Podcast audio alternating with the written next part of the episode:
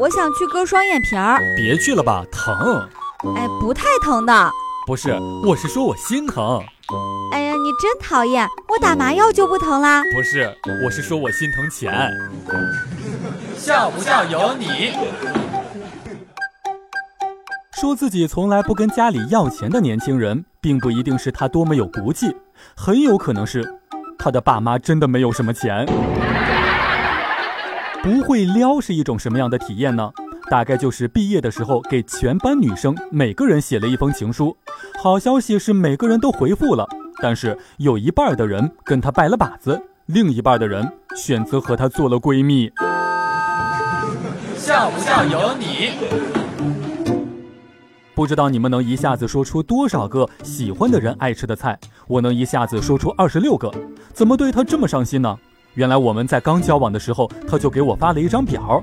他说：“你把这个给背下来，人生要磨合的事情很多，有捷径走，赶快走。”我心想着，这姑娘太棒了，我可得据为己有呀。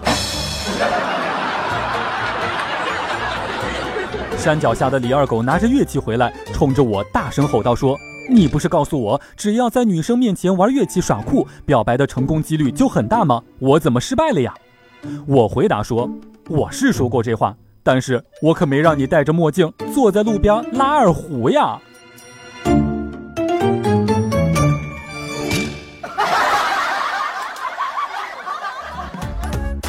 每天两分钟，笑不笑由你。你要是不笑，我就不跟你玩了。